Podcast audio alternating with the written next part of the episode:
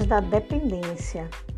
E é importante relembrar também né, que o poder ele era, ele era um poder descentralizado que estava na mão dos senhores feudais, que por sua vez cada um comandava o seu feudo e mandava ali, não deixando de existir um rei, mas o seu poder estava enfraquecido.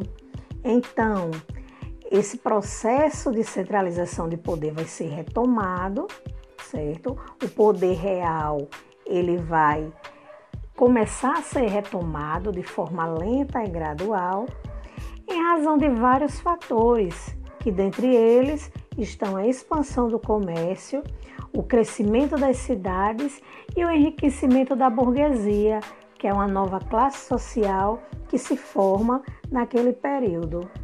Então, sobre o domínio dos reis, os feudos e condados eles vão passar a compor unidades administrativas e políticas pouco mais complexas. Os estados nacionais ou modernos, né, como são chamados, vão se estabelecer e os nobres vão se tornar parte da corte real e foram delimitadas as fronteiras e os territórios nacionais é interessante que a gente possa compreender alguns conceitos básicos dentro da história, que é o conceito de Estado e o conceito de nação, que será trabalhado no próximo episódio do nosso podcast relacionado ao capítulo 1 do nosso livro didático.